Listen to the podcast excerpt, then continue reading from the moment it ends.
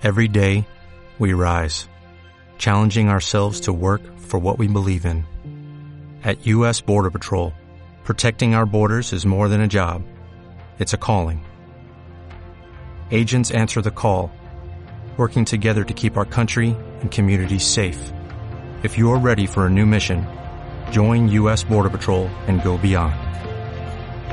Learn more at cbp.gov/careers.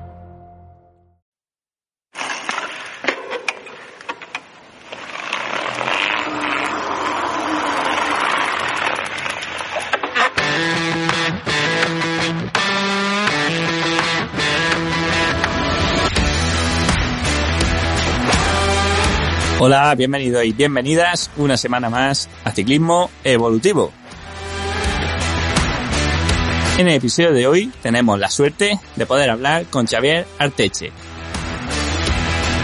Xavier es preparador físico en el Tinineos y bueno, digamos que sus corredores, sus entrenados, tienen entre otras cosas un Tour de Francia, un Giro de Italia o unos Juegos Olímpicos.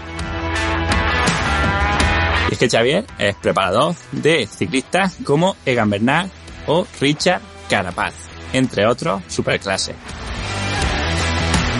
Y precisamente un poco de esto le vamos a preguntar de cómo es su trabajo en el equipo INEO, cómo trabaja con sus deportistas, en qué indicadores o en qué marcadores se fija a la hora de entrenar, a qué cosas le da más importancia en la preparación física o cómo preparar vueltas por etapas, entre otras cosas.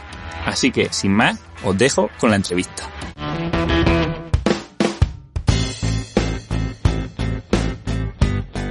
Hola Xavier, bienvenido al podcast. Muchas gracias, es un honor estar aquí. Bueno, pues como te decía, el honor es mío, desde luego que, que oye, que compartas un poco de, de, tu tiempo, que además, por lo que vemos, pues es bastante importante o bastante escaso para, para los podcasts con nosotros. Y bueno, eh, la gente imagino que ya te conoce, si no, bueno, lo, lo digo yo, Xavier Alteche, es preparador físico en INEO. Eh, también ha sido preparador físico en otros equipos eh, anteriormente, como Movistar, Caja Rural y Seguro Bilbao, ¿correcto? Así es, y, sí. Eh, ahora prepara a Bernard, ¿no? Egan, eh, Carapaz y Castro Viejo. imagino que Fraile también. Sí, llevo en el equipo la preparación de siete ciclistas, ¿no? Eh, los que has mencionado, eh, Egan, Dani Martínez, Brandon Rivera, los colombianos, eh, Richard Carapaz, el ecuatoriano, y luego a Omar Fraile, Jonathan Castroviejo y Carlos Rodríguez. Vale, si, si te parece, me gustaría empezar con una pregunta un poco más personal y es que me parece alucinante, ¿no? Cómo estás de, como, como diríamos, como Gulliver. Eh, estaba hace poco, te vimos en, Colombia, luego en, Ecuador, bueno, luego en España, luego en Ecuador, ahora en Hungría para empezar el Giro. ¿Has calculado cuántos días pasas fuera de, casa a lo largo de la temporada? No sé, más o menos yo creo que son unos, unos 200 días, 180, 200 días eh, que podemos estar fuera entre training camps y competiciones, ¿no? Es un poco, bueno, ya sabes que al final los, eh, es importante estar en los, en los momentos de entrenamiento más, más importantes y, por otro lado en este equipo pues eh, se considera que también es importante estar en las competiciones importantes de, de los, de los líderes o bueno, de, de los corredores más importantes que, que, el preparador tenga, ¿no? En este caso, pues bueno, últimamente pues eh, me toca lidiar con algunos ciclistas con objetivos bastante altos entonces, pues bueno, pues hay que estar un poco al pie, al pie del cañón, ¿no? Eh, con corredores sobre todo como, como Egan o, Richard, pues toca más un poco seguir la línea de trabajo que llevan de preparación hacia, hacia una grande vuelta y, y al final, pues bueno, pues evidentemente, aunque cada vez me cueste más, pues eh, ello requiere ciertos, ciertos sacrificios, ¿no? Y, y, y, bueno, la verdad que esta última parte de la, de la temporada, antes de llegar a, al Giro sí que ha sido bastante movidita, ¿no? Sí, imagino que no todo el mundo valdrá para estar tantos días fuera de casa y no sé si tienes alguna forma de gestionarlo, de, no sé, de alguna forma de, de sentirte un poco más en una rutina, que no sea cada día un poco un caos. Bueno, eh, es un poco caos, como dices, ¿no? Al final es eh, hacer la maleta, deshacer la maleta casi, casi a diario, ¿no? Eh, quizás cuando estás en un training camp estás más tranquilo, estás 15 días, 20 días, 10 días, lo que sea, concentrado en el mismo hotel normalmente y, y bueno, pues tienes un poco más, más tu espacio, ¿no? Eh, eh, aparte del entrenamiento, pues por la tarde, charlas con los ciclistas, analizas datos, preparas el entrenamiento de los próximos días, hablas con los que están en casa, que, igual tú estás en un training camp con ciertos corredores, pero también estás eh, eh, supervisando y preparando a, los que están en otra, en otra parte del mundo, ¿no? Pero sí que las competiciones al final son bastante, bastante caóticas, ya que estás moviéndote mucho de aquí para allá y, bueno, todo ese trajín de, de, viajes, de horas de coche, de autobús que no se ve por la televisión, pues es un poco lo que más, lo que más castiga, ¿no? Pero bueno, eh, al final es lo que llevo haciendo toda la vida, ¿no? Eh, desde que dejé la bicicleta con, con 20 años, pues ya me metí en este, en este mundillo de, de lleno. Eh, afortunadamente o desgraciadamente mi mujer me ha conocido así y, y, así, pues bueno, lo, lo, ha aceptado, me apoya, que es, un, que es muy importante también, ¿no? Tener, tener el apoyo de, de la gente de casa que lo entienda, que, que no que lo entienda, sino que, que, además te apoye, ¿no? Que, que, bueno, que es tu trabajo y que es parte del trabajo, pues, pues es, pues es muy importante, ¿no? Si no sería una carga extra y sería mucho más duro. Sin duda. Bueno, quería hacerte algunas preguntas de entrenamiento, pero también relacionado realmente con el entrenamiento. Es una cosa que a mí me parece ver a raíz de publicaciones que hacen tus deportistas y es que me da la sensación de que gracias a estos viajes quizá también, ¿no? Pero veo una relación, por ejemplo, tuya con, pues bueno, con Nega o con Richard o con cualquiera, como de un amigo íntimo más que, más que de un entrenador con cliente, ¿no? No sé si tú crees que esto ocurre así, o sea, si los consideras más amigos que, que deportista y si crees que eso también mejora el proceso de, entrenamiento o tiene algo que ver en el éxito que, están teniendo. Bueno, precisamente justo hoy eh, leía un poco un tweet que escribía Dan Loran, ¿no? el, jefe de performance del equipo del equipo Bora, eh, hablando sobre esto, ¿no? Que la línea que separa un poco del, trabajo profesional y, de la relación personal con el, con el deportista que es, que es muy fina, ¿no? Y, es así. Eh, pero el, entrenador siempre tiene que tener en cuenta que, lo que buscamos es el, es el rendimiento, ¿no? Entonces yo creo que, para buscar, que para buscar ese rendimiento a veces eh, te toca hacer de amigo, te toca hacer ese trabajo psicológico, eh, de, de, apoyo mental, de, de bueno, de, de que sepan que estás ahí, de que cualquier cosa que tú estás ahí para ayudar, para, para conseguir el mismo objetivo, para, para luchar contra las adversidades y, bueno, y generar sobre todo una relación de, eh, en algunos casos, pues bueno, pues es de muchísima amistad, en otros casos al menos que sea de confianza, ¿no? Porque yo siempre digo que ya puedes ser el mejor preparador del mundo que si el, el deportista no confía en ti no hay, no hay nada que hacer y, es, muy importante que exista esa, relación de, confianza entre el atleta y el, y el entrenador, ¿no? Pero muchas otras veces toca, toca no traspasar esa barrera, ¿no? Porque a veces es muy difícil decirle la verdad a un amigo. Eh, y, y, y, nosotros aquí nos toca hacer de buenos, pero nos toca hacer de malos. Si un deportista no está yendo en, el, en la dirección correcta, en el camino correcto, no está haciendo algo bien, eh, hay que decirle la verdad, eh, aunque le haga daño. Eh, al final estamos, estamos para ello. Entonces, eh, sí, eh, muchas veces, pues, bueno, cuando, cuando hay una relación, pues bueno, estrecha, evidentemente no, no congenias de la misma manera con, con todos, ¿no? pero bueno, a mí no me gusta tratarle simplemente como, como clientes, ¿no?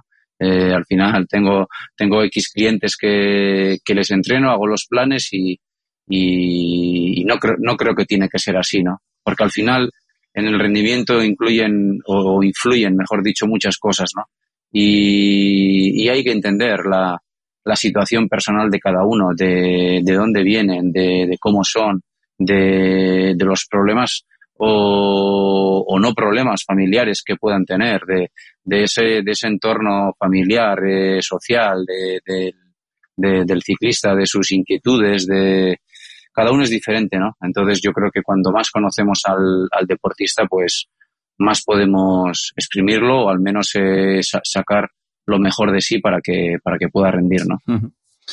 De hecho, eh, no sé si en el equipo habéis hecho algunas dinámicas o algunos tipos de actividades de dinámica social. Lo digo porque, no sé, viendo eh, reportajes o imágenes de los, por ejemplo, en los últimos tours, en las últimas temporadas, donde incluso, bueno, parecía que a lo mejor o que en el tour no se han conseguido eh, repetir, obviamente, los, el éxito de 2019 con, con, Egan, pero sí, sí que siempre daba la sensación de que, de que no ha sido el equipo, o, a mí personalmente me daba la sensación de que cuidabais muchísimo más las relaciones personales y a lo mejor este año pues, está empezando a verse pues con, el trabajo del equipo de, de Rubé, de, de Aztec Rey, en fin, de, de la mayoría de carreras, ¿no? Además, imagino que es difícil congeniar gente tan buenísima como, como son todos, ¿no? Y hacer que, que gente que podría ser estrella en otro equipo acabe trabajando, ¿no? Entonces, no, me gustaría preguntarte por eso, si lo has trabajado o si en conjunto lo habéis trabajado de alguna forma.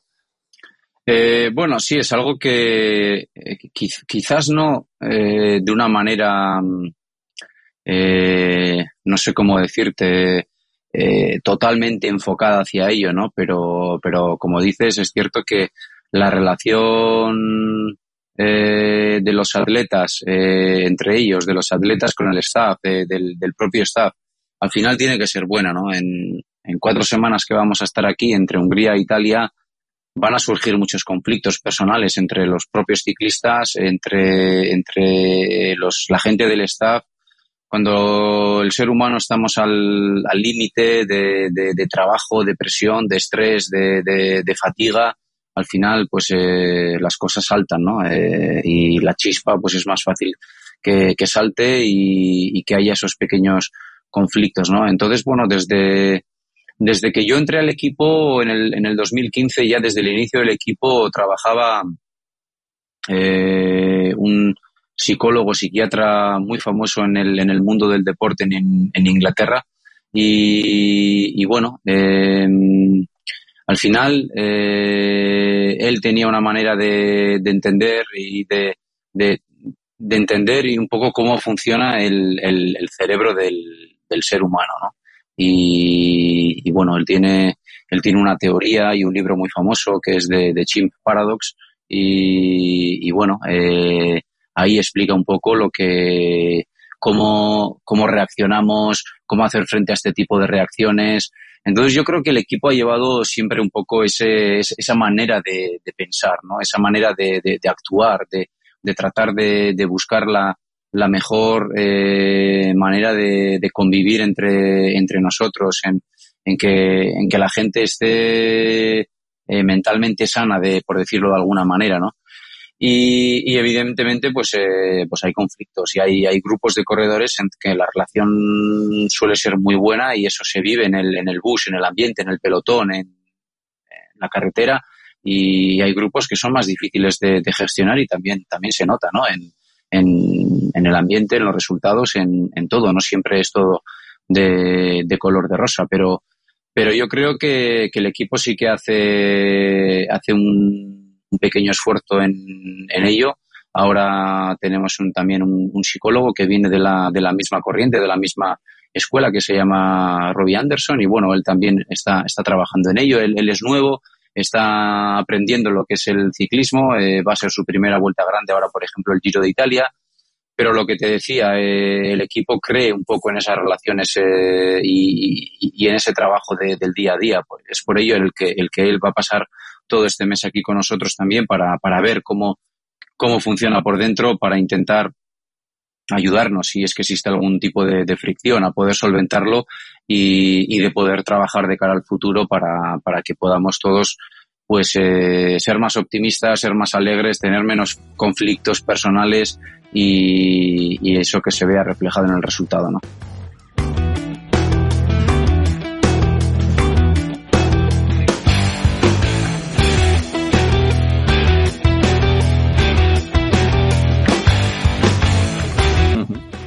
Sí, va, vamos a ir entrando un poco más en, entrenamiento, pero hay una cosa que me, llama la atención o me gustaría saber.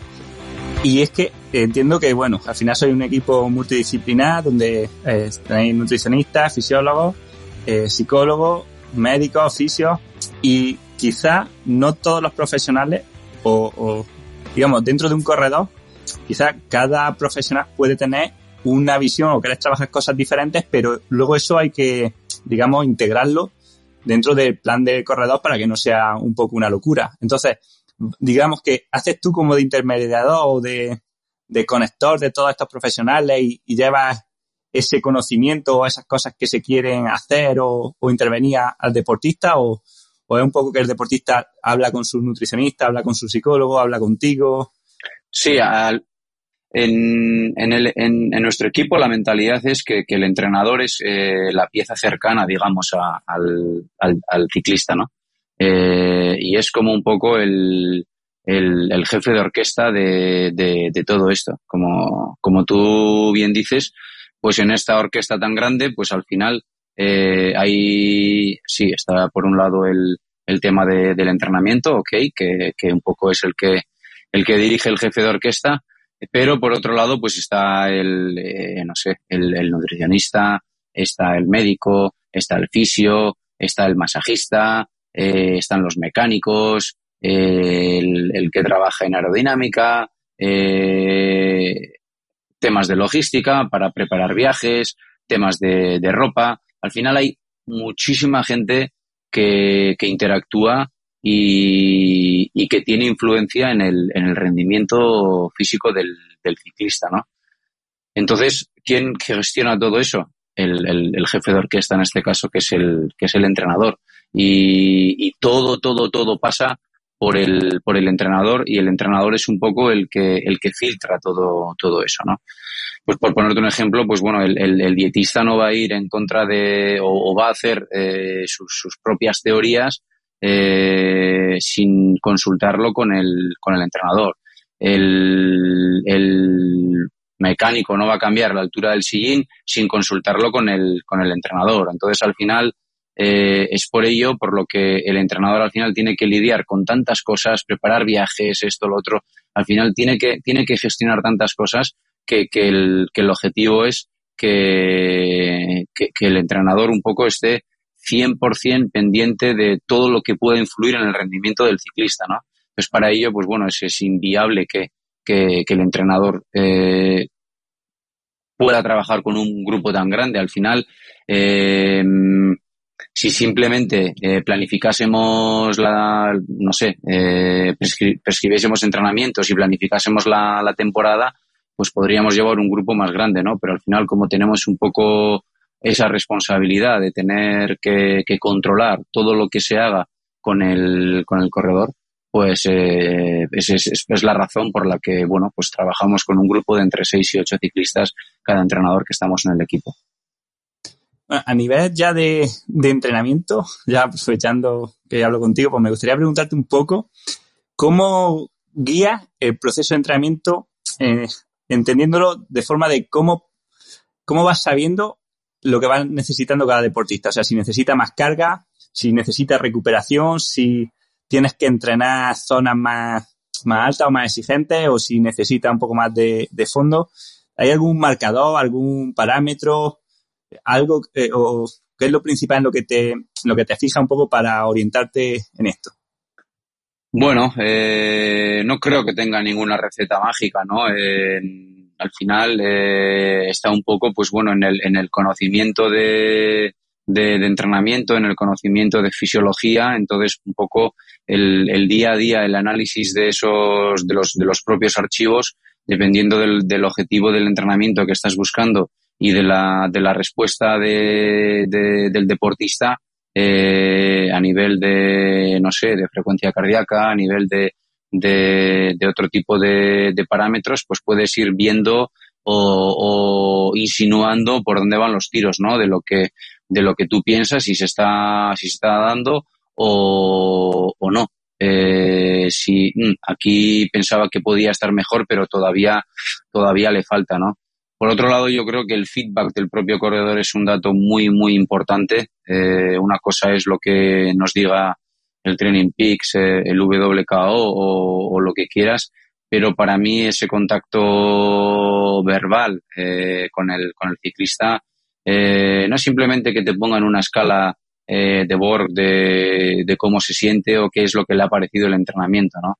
Profundizar un poco más, eh, hacer una serie de preguntas que, que tú quieres que tú quieres saber y, y, y él muchas veces pues sin que tú le preguntes te lo va te lo va a contar, ¿no? Y una vez que ya el corredor se va conociendo, va sabiendo cómo responde su cuerpo también, ya indudablemente ya te, te llama, te cuenta, te dice y, y, bueno, ahí para mí esa información es eh, súper importante, ¿no? Eh, sí, será una, un, una información no muy objetiva o llámale como quieras, pero, pero, pero para mí es, es, es, vital.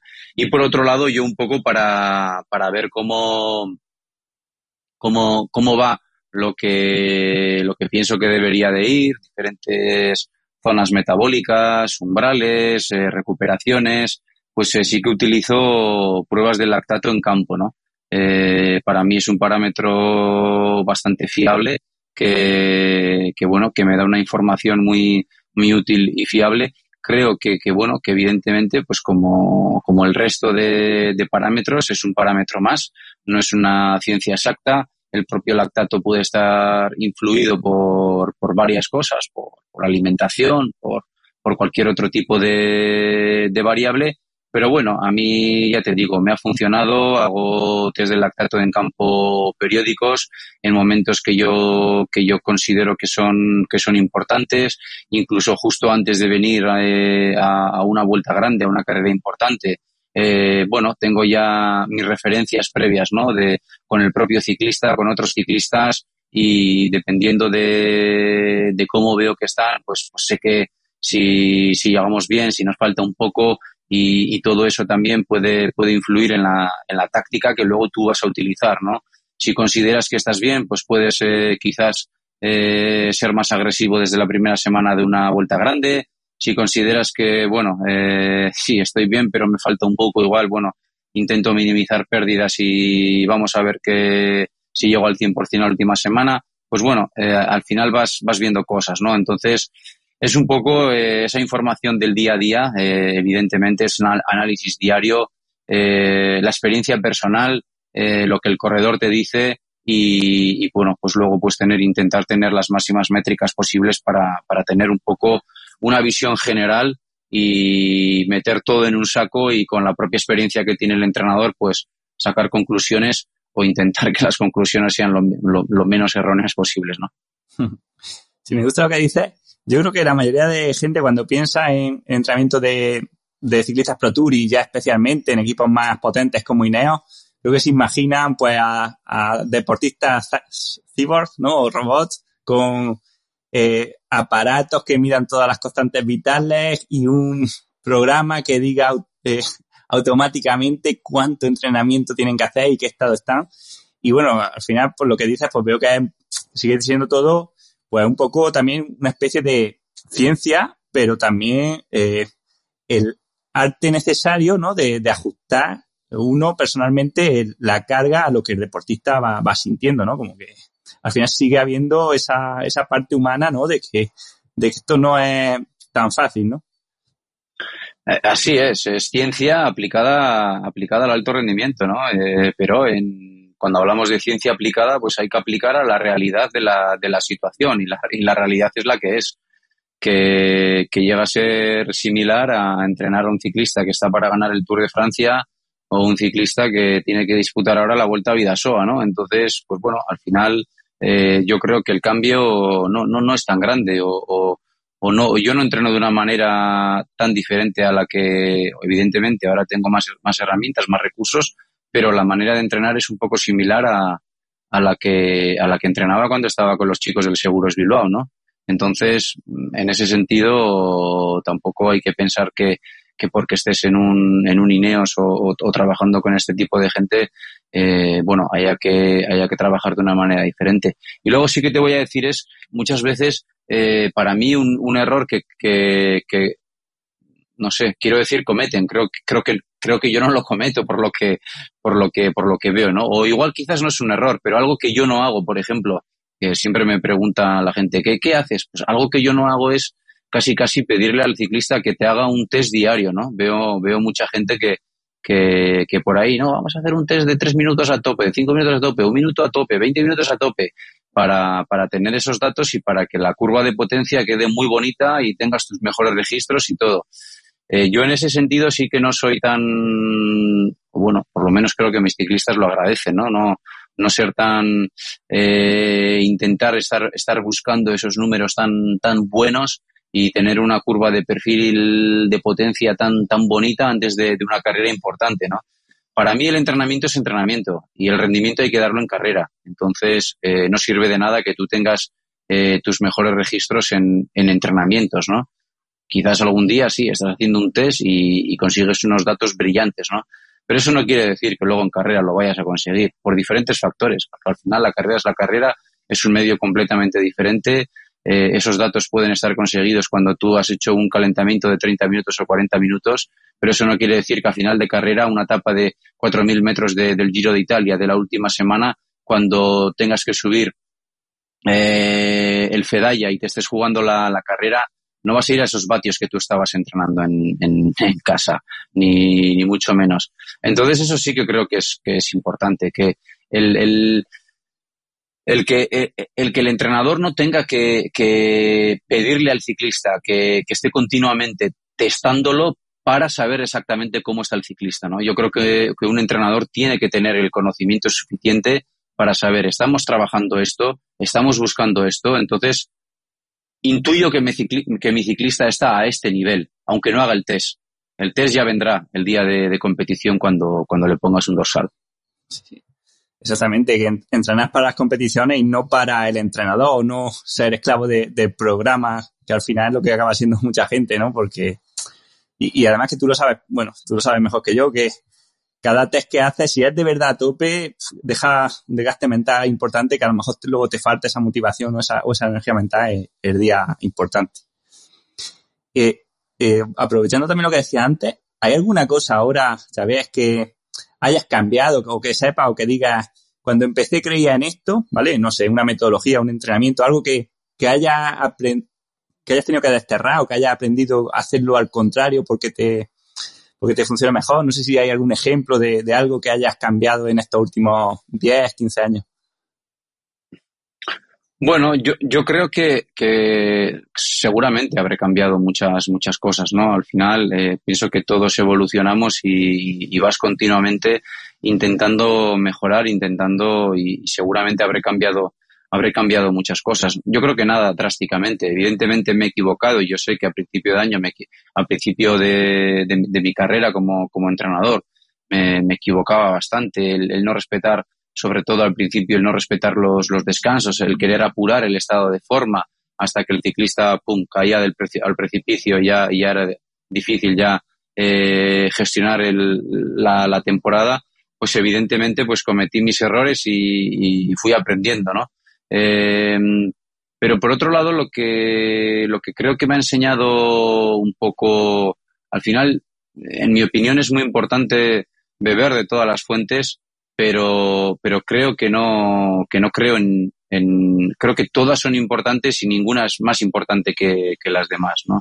Al final, eh, cuando yo veo, eh, pues bueno, pues eh, eh fisiólogos, entrenadores, eh, gente de ciencias del deporte, eh, que bueno, que cada uno casi lleva etiquetado un sistema de entrenamiento o, o bueno, una, una manera de, de trabajar, ¿no? eh, entrenamiento, una, una programación clásica o el entrenamiento polarizado o la periodización inversa o esto o lo otro. Yo creo que, que, que eso en realidad no existe. Eh, eh, al final, eh, la realidad es totalmente, totalmente diferente. Tú puedes planificar muchísimas cosas, pero, pero, por ejemplo, por ponerte un ejemplo, Egan Bernal, el año que ganó el Tour de Francia, estaba preparando el Giro de Italia. Eh, cuatro días antes del Giro, el último entrenamiento que estábamos haciendo en Andorra se cae, se rompe la clavícula y, y, dónde está toda la planificación inicial de, de, principio de año, ¿no? Entonces, en la temporada te da muchísimos, eh, muchísimos cambios Y un entrenador, pues en cada momento tiene que tener todos los recursos, todas las herramientas posibles para aplicar diferentes, quizás en cada momento de la temporada, diferentes eh, maneras de, trabajar o, métodos de, periodización, de planificación y, de entrenamiento, ¿no? Entonces, mm, por eso te digo que seguramente con, con el tiempo, con, con, con, la edad, habré cambiado mi, mi, manera de ser, pero creo que desde, desde un principio fui muy, muy crítico con, con todo y, creo que nunca he bebido de una, de una fuente de decir, esto es la panacea, ¿no? Eh, esto es lo que realmente es bueno y funciona y me meto ahí y luego digo, ¡buah! ¡Qué equivocado estuve! Creo, creo que no, porque creo que desde, desde el principio, bueno, o, no sé por qué, pues eh, fui bastante crítico con, con todo y, me gustaba saber de todo, pero, pero, pero nunca he sido defensor ni creyente de ninguna, ninguna ideología en concreto de, o, o ninguna corriente. ¿Que me he equivocado? Sí seguro, muchísimo. Que habré aprendido, evolucionado y cambiado también, pero creo que bueno, que en eso está, en eso está un poco la experiencia también, ¿no? Eh, y por otro lado, eh, también el tiempo yo creo que, que me ha hecho ver que, que bueno, que, diferentes caminos pueden llevar al, mismo sitio, ¿no? No porque yo haga esto tiene que, que valer esto u otro entrenador puede hacer las cosas de otra manera y realmente los resultados salen y funcionan, ¿no? Así que, que bueno, que, que, hay que respetar a todo el mundo, aprender de todo el mundo y, a la vez ser crítico con todo el mundo y, bueno, y que cada uno, eh, sobre todo yo creo que, que el éxito está un poco en, en la variedad de, y en la utilización de diferentes recursos, ¿no?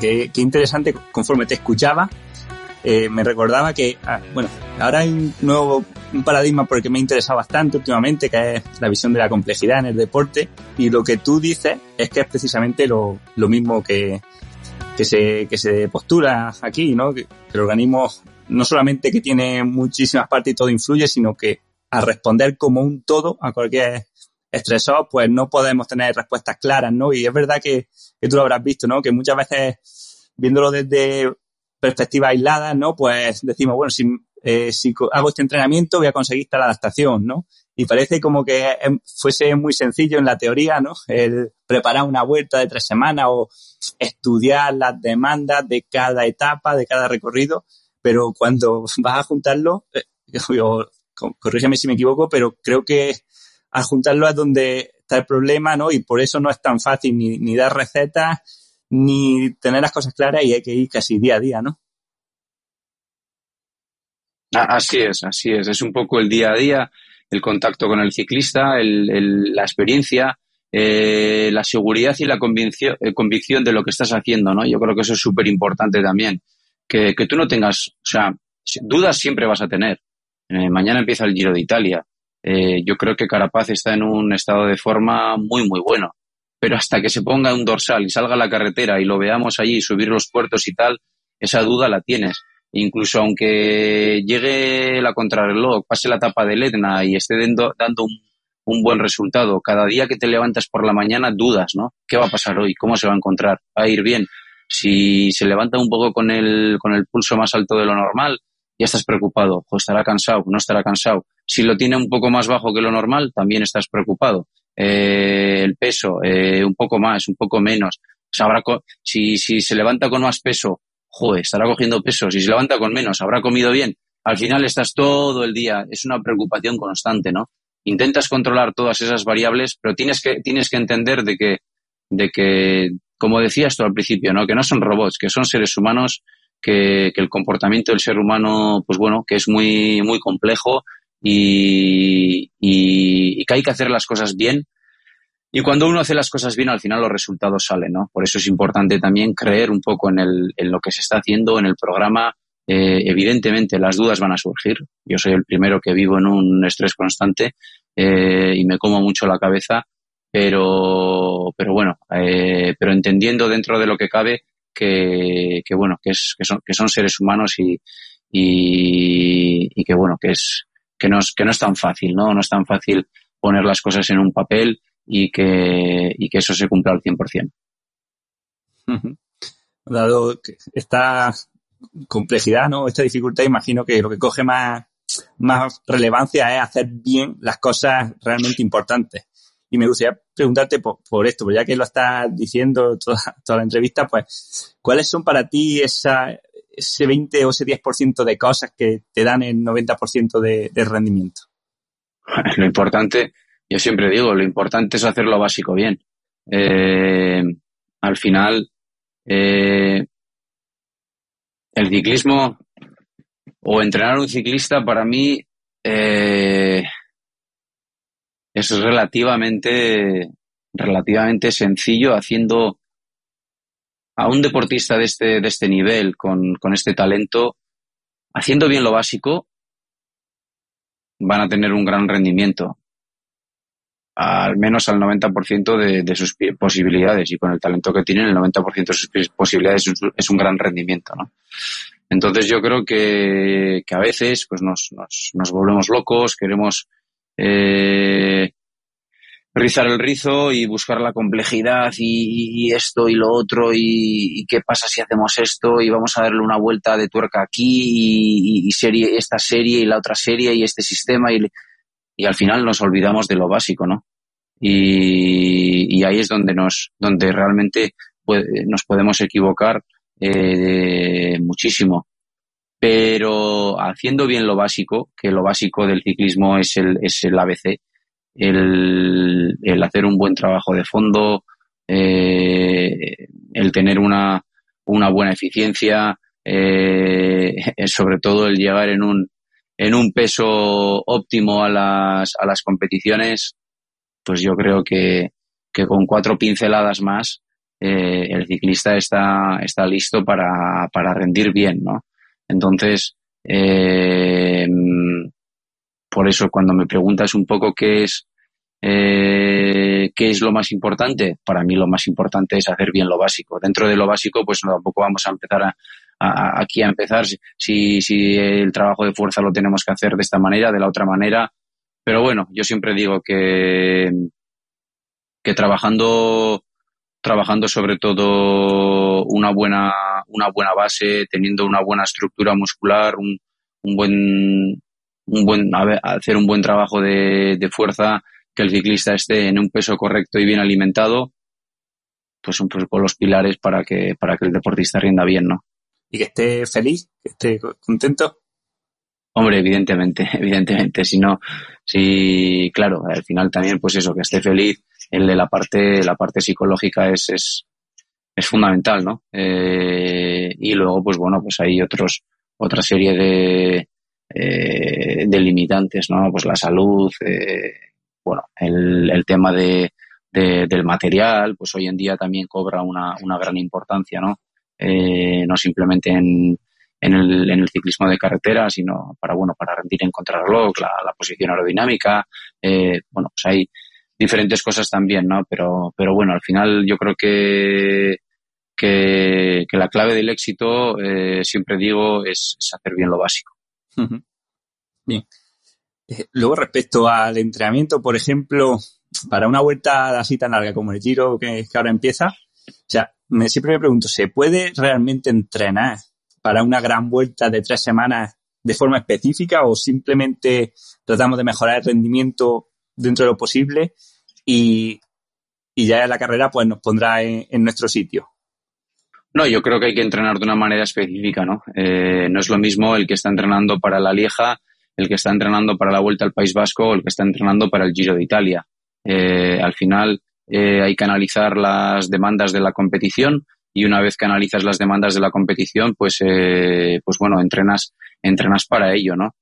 Dentro de, esas demandas no es lo mismo el entrenamiento que tiene que hacer Richard Carapaz para el Giro de Italia o el que tiene que hacer Jonathan Castro Viejo, teniendo en cuenta que son roles diferentes, ¿no? Eh, bueno, a uno se le va a exigir una cosa, a otro se le va a exigir otra.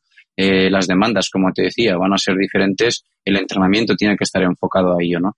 Entonces, bueno, no es simplemente conseguir el mejor rendimiento, es conseguir el mejor rendimiento teniendo en cuenta qué objetivos queremos lograr. Lo digo porque es tan exigente una vuelta así de tres semanas que me pregunto si hasta qué punto se puede entrenar tantos días seguidos, para, pero que no haya, o sea, que la fatiga no sea más grande que, el beneficio, o sea, que siga habiendo una sobrecarga progresiva. Sí, pues bueno, son variables que hay que, que hay que controlar, ¿no? Pero, pero evidentemente no quiere decir que para preparar un giro tengas que hacer dos giros anteriormente en casa, ¿no?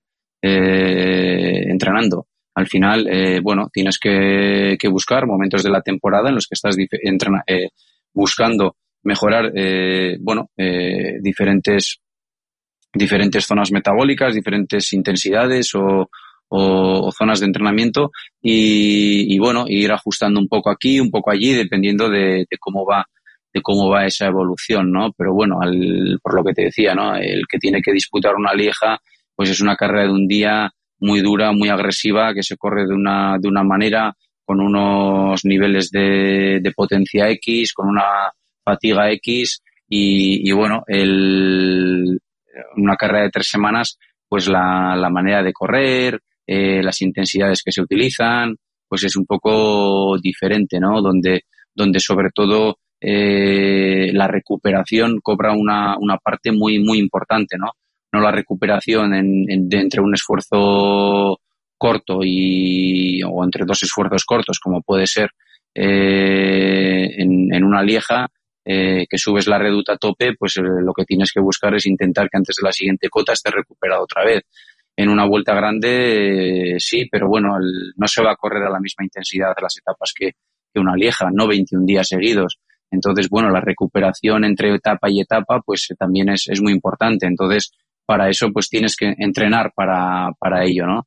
Eh, entonces ya te digo que, que bueno, que, que el entrenamiento va enfocado a, evidentemente, a, a, a preparar una, una, una, vuelta de, de, de tres semanas. Eh, pero eso no quiere decir que, que, para preparar un giro que hagas, eh, no sé, cómo decirte, un giro anteriormente en casa para que, para que el cuerpo esté habituado. Por eso, por eso te decía antes, ¿no? Que tienes que, que, que entender qué es lo que estás entrenando y, y muchas veces eh, intuir eh, que lo que estás entrenando está buscando las mejoras y las adaptaciones que, que tú realmente eh, estás buscando muchas, muchas veces sin hacer esa prueba, sin hacer ese test, sin meter tres etapas de montaña de los Dolomitas eh, seguidos uno detrás de otro en el, en el entrenamiento.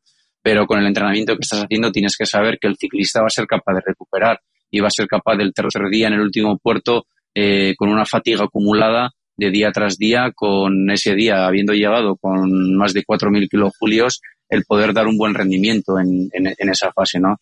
Entonces, bueno, tienes unos, una serie de, parámetros en los que tú, eh, con, la, con la información que tienes, intuyes que estás consiguiendo esos objetivos, pero, pero bueno, eh, pero al final, eh, como te decía, ¿no? Pues muchos pensarán, pues para entrenar un giro, ¿qué hago? Pues me, me simulo un giro anteriormente. Pues no, pues tampoco es así, ¿no? Y antes de, o sea, planificando, por ejemplo, una gran vuelta, tú tienes en cuenta, ¿no? Por ejemplo, si en la última semana es la más importante, tienes en cuenta eso en el entrenamiento en plan de decir, imagínate, ¿eh? una suposición, eh, voy a no meter mucha intensidad en, en, casa porque tengo dos semanas donde voy a hacer, pues, dos, o sea, dos semanas de competición y eso me va a afinar un poco más o no, eso no se puede hacer y es mejor llegar digamos, casi a tope o a tope a, la primera semana para intentar que el esfuerzo ya en la primera semana no nos deje tan, tan cansados. Sí, sí se planifica. Al final tú tienes que entender cómo, cuál va a ser un poco la estrategia de la carrera, ¿no? Cómo está distribuido el, eh, un poco las etapas clave de, en, las diferentes semanas, ¿no? Eh, en la primera, en la segunda, en la tercera, analizar un poco cuáles pueden ser las etapas clave, eh, puede tu corredor ganar tiempo, perder tiempo y en base a ello sí que sí que buscas el llegar eh, con un puntito más extra a la primera semana o, o, no y dices bueno puedo llegar relajado porque mmm, esta semana pues tampoco hay tantas etapas tantas etapas clave no eh, eso sí, sí sí que se sí que se busca pero tampoco es cierto como igual se decía antes no eh, eh, no sé, yo antes sí que escuchaba, ¿no? Es importante no llegar al 100% a la, a la salida, eh, llegar al 90% y, y, con un kilo más y luego, y luego vas afinando según va pasando el, eh, el Grand Tour y llegar bien al, al final. Pues yo no sé, pero yo eso no lo veo, ¿no? Eh, porque la exigencia es tan, tan, tan alta, en la competitividad es tan alta que, que bueno, que yo tampoco sé calcular si el ciclista está al 90, al 100, al 98, al 85. No soy tan listo para, como para eso, como, como cuando escucho a la gente hablar, ¿no? Eh, todavía está al 80% o está al 95%. Madre mía, pues estos saben bastante más que yo porque yo no soy capaz de, cuantificar el, el, estado de forma. Puedes intuir algunas cosas, puedes saber que mm, todavía le puede faltar cierta explosividad porque no lo hemos trabajado, o le puede faltar esto, le puede faltar lo otro, le puede faltar el ritmo, porque viene de un bloque de altura, de, de, entrenar muchos, muchos puertos, no ha competido, llega directamente al giro y le puede faltar ese, ese ritmo que el, que el ciclista sabe, ¿no? El que no, el que no es ciclista a veces, pero ¿qué, qué, qué es el ritmo, no? Al final, o al final es pedalear, ¿no? Pero el ciclista ya, cuando no ha competido, cuando no ha hecho trabajos de, de velocidad, digamos, a 40, 45, 50 kilómetros por hora, aunque sea tras moto en casa, sabe que le falta un poco ese, ese, ese pedaleo, esa chispa en el pedaleo, ¿no?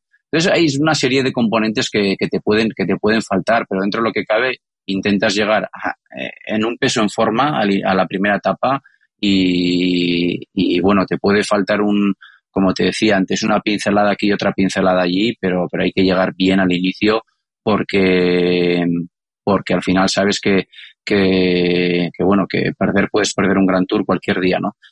Pero sí, sí que es cierto que de, como volviendo a lo de antes también, por eso al final es, es muy complejo, ¿no? Tienes que llegar muy bien, pero sí que dependiendo un poco dónde esté marcada la dureza de, de, de, del Gran Tour eh, al principio o al final, pues al final sí que puedes eh, coger una eh, aproximación o un enfoque diferente de, de, cómo preparar ese Gran Tour, ¿no? Puedes decir, no, pues yo tengo que llegar al 100%, con lo cual eh, incluso voy a meter el correr Tour de Alps o Romandía antes de un Giro o Suiza o porque necesito ese nivel de exigencia o, o Dauphiné antes de un Tour de Francia, o decir, no, eh, aunque me falte un poco de la primera semana, no me preocupa, llego directamente de, altitud, como lo hemos hecho con, en el caso de Richard Carapaz, y, y ya está, ¿no?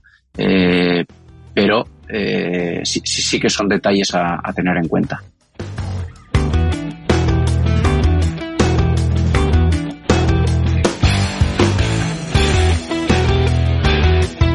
Sí, cada vez parece que vemos más corredores que no, que no compiten antes de un tour o antes de un giro y van directo, ¿no? Y a lo mejor lo que tú dices, aunque le falte un poco eh, de ritmo en la de capacidad de a los ataques la primera semana, pero bueno, si no es muy fuerte, pues la cosa cogerán para la tercera. Y, mm, ¿sabes? Me gustaría saber, tú ahora que estás en carrera, tú vas, tú eres capaz de, o, o vas analizándolo de alguna forma, qué potencia o qué puntos débiles puedes encontrar en los rivales o cuando vas analizando los archivos de tu corredor y, y entras tú dentro de la táctica, o sea, entras tú dentro del juego de decir, oye, creo que tal corredor es débil en estos esfuerzos o a estas altitudes o a estas temperaturas o tu punto fuerte es este. O sea, e, e, ¿entra ya eso dentro de la estrategia o, o no podemos llegar todavía a tanto? Sí, evidentemente, para eso estamos los entrenadores en competición también, ¿no? Eh, porque somos los que mejor conocemos a nuestros ciclistas y porque podemos dar ese, esos, esos consejos, ¿no? Yo no sé, eh, si una etapa eh, termina por encima de los 2.000 metros y sabes que tienes un ciclista como Richard que viva a, a 3.000 metros y, y bueno, que, que, puede ser un punto fuerte, pues dependiendo qué rival esté ahí en la general y, y si tienes un poco de, de, experiencia, ¿no? De que, mm, pues este cuando en las etapas que hemos pasado de 1800 ha sufrido, no ha sufrido, o este tío sufre con los días de frío y de lluvia, pues oye, pues podemos aprovechar esto, podemos aprovechar lo otro, eh, cómo podemos ganar la carrera, si nos interesa, eh, no sé, poner un ritmo fuerte, eh, provocar cambios de ritmo, porque nuestro, nuestro ciclista tiene ciertas, eh, bueno, eh, habilidades hacia, hacia una manera de correr o de otra, pues todo eso evidentemente entra en juego. Los entrenadores hablamos con los directores y los directores son un poco los que, los que montan la, la estrategia con, con bases fisiológicas, evidentemente, ¿no? Entonces, pues bueno, eh, en ese sentido, nuestro equipo sí que, sí que se escucha mucho al entrenador.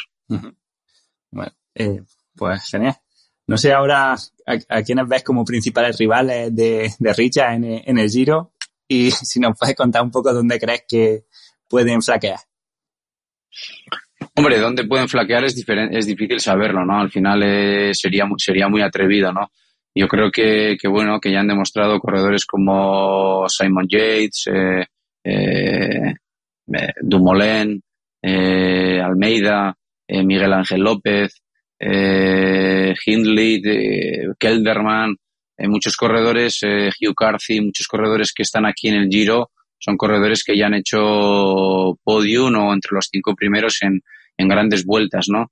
Hay Mikel Anda, Pello Bilbao, eh, hay un ramillete de, bueno, bastante amplio de, de corredores que, que, hemos visto que llegan en un nivel de forma muy bueno y, y que son capaces de, de estar ahí, ¿no?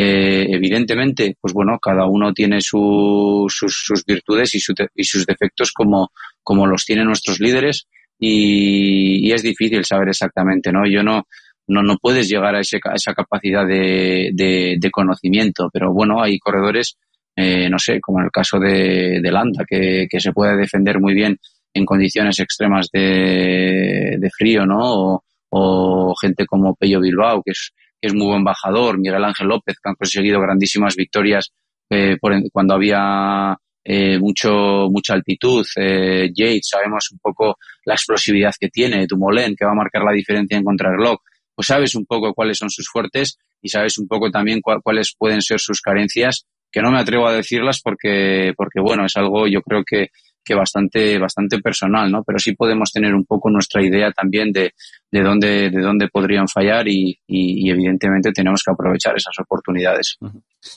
Al igual que el resto estará pensando lo mismo con nosotros. Sí, sí, seguro, seguro.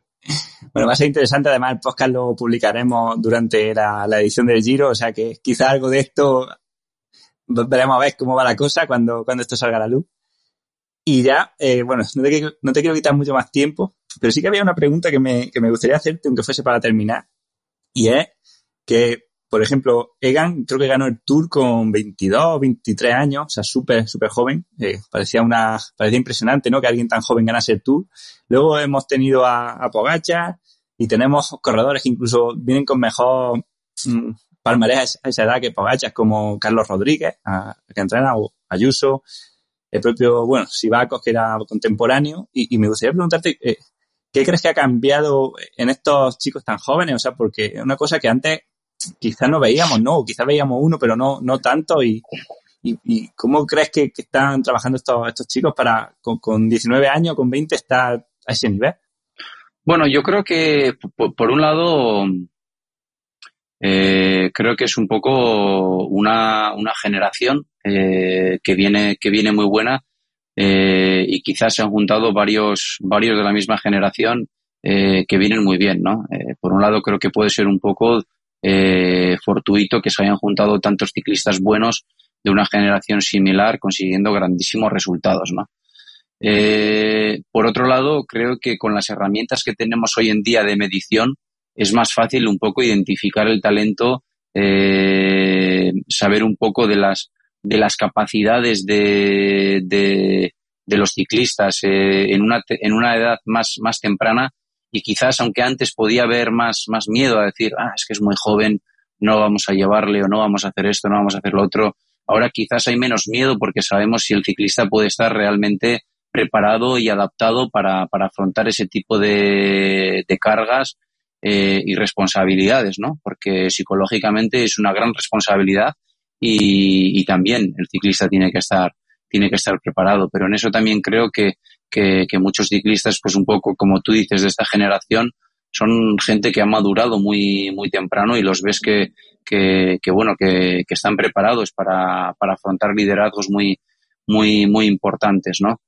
Y, y bueno, yo creo que es, es, es, un poco, es un poco eso, ¿no? Porque por otro lado no hay que olvidar que, que deportistas de, de altísimo nivel, los que realmente han sido, han conseguido grandísimos resultados en el mundo del deporte y en el ciclismo también han sido maduradores bastante, bastante tempranos. Ahí tenemos el caso de, bueno, sin ir muy lejos, eh, el de Miguel Indurain, eh, que bueno, que ya siendo muy joven ya fue campeón de España, ya, ya estuvo en el podio de, de la vuelta, si no me equivoco, siendo muy joven y, y, bueno, eh, ya consiguiendo resultados muy, muy importantes, ¿no? Siendo profesional muy joven y a un, y a un alto nivel. James Armstrong, si no me equivoco, con 20, 21 años, luego tuvo problemas de, salud, pero eh, cuando volvió, volvió muy fuerte, pero ya fue campeón del mundo. Eh, en Oslo, si no me equivoco. Eh, no sé, eh, Eddie Mers o otros grandísimos ciclistas han sido el propio Alberto Contador, eh, bueno, desde que han sido muy jóvenes, ahí tenemos a, Valverde ganando carreras los últimos veintipico años. No sé, creo que gente muy buena eh, desde joven ha despuntado, ¿no? Quizás ahora, bueno, pues ha juntado una, una generación ahí más importante, pues, pues sí que hay diferentes, diferentes eh, razones quizás, pero, pero bueno, tampoco creo que, que sea eh, nada en particular, ¿no? Igual pasando esta generación, igual no vemos que, que ningún ciclista eh, en el futuro por debajo de 25 años pueda ganar una, una vuelta grande y otra vez estemos hablando, no, eh, la maduración más importante se da entre los 26 y 28 años. Bueno, yo creo que, que es cierto que es, que es un poco esa punta de la cúspide donde, donde realmente el ciclista eh, estaba consiguiendo sus mejores resultados, se ha podido eh, un poco mover hacia, hacia la izquierda, ¿no? Eh, hacia, hacia edades más, más tempranas. Pero creo también, pues, un poco por una mayor profesionalización de, de todo, ¿no? Desde más joven ya el ciclista tiene acceso al nivel, a la categoría World Tour, acceso a, a aprender más rápido, pues, no sé, como, eh, por ejemplo, Carlos Rodríguez, su, su primer año con, con 19 años recién cumplidos o, o con 18 todavía, pues estás en un training camp con Chris Froome, que ha ganado, que ha ganado un montón de, de grandes vueltas. Al final no es simplemente que nosotros sepamos el talento que puede haber en Carlos Rodríguez analizando eh, archivos y, entrenamientos de, que viene de juveniles y vemos la capacidad que tiene de asimilar los trabajos, de mejorar y, y, a dónde puede llegar, ¿no? Pero por otro lado, el conocimiento que están adquiriendo, eh, porque los, los modelos eh, los eh, role model que, que tienen enfrente suyo, pues si son, no sé, desde, desde un gran líder como, como Chris Froome hasta uno de los mejores gregarios eh, que está eh, compartiendo habitación contigo, que puede ser Jonathan Castro Viejo, pues al final eh, el conocimiento que adquieren eh, son, son como esponjas el que realmente quiere serlo y, y, tienen ahí muchísimo, muchísimo conocimiento, ¿no? Entonces, bueno, yo creo que por un lado se han dado un, una, una, serie de circunstancias. Es cierto que, que, cada vez pues los, los ciclistas jóvenes vienen con, con más información, pues el mundo de, de Internet y, bueno, pues hay una mayor eh, absorción de, información y de, y de conocimiento eh, pero bueno, creo que talento siempre ha existido, existe talento y, existirá, ¿no?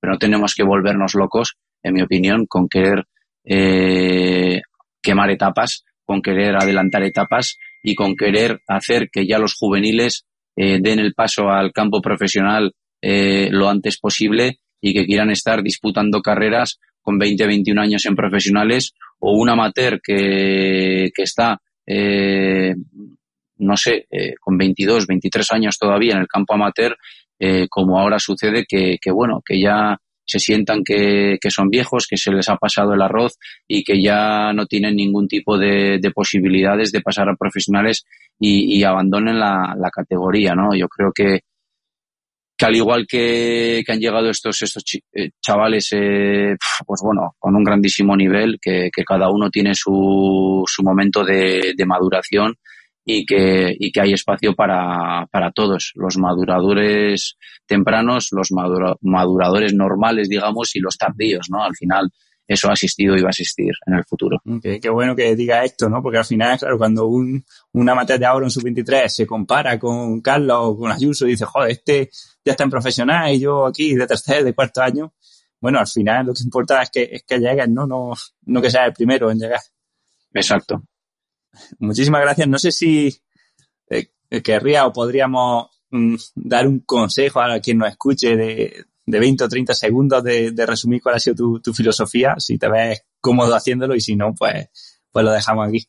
No, yo creo que ya te lo he dicho, ¿no? Yo creo que mi filosofía es hacerlo, hacer eh, lo básico lo mejor posible. Eh, creo que soy una persona que intento simplificar las cosas y, y, y, y exponerlo de, de, manera, de manera simple, que el corredor lo entienda, lo acepte, eh, estemos eh, de acuerdo y vayamos, vayamos para adelante, ¿no?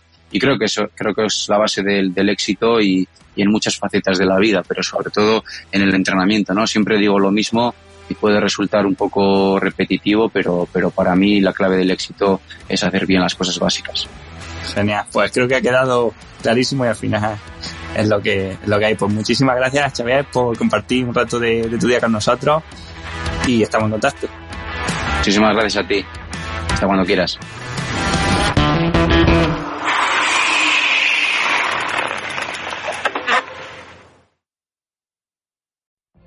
What if you could have a career where the opportunities are as vast as our nation, where it's not about mission statements, but a shared mission? At U.S. Customs and Border Protection, we go beyond to protect more than borders, from ship to shore, air to ground, cities to local communities. CBP agents and officers are keeping people safe. Join U.S. Customs and Border Protection and go beyond for something far greater than yourself. Learn more at cbp.gov/careers.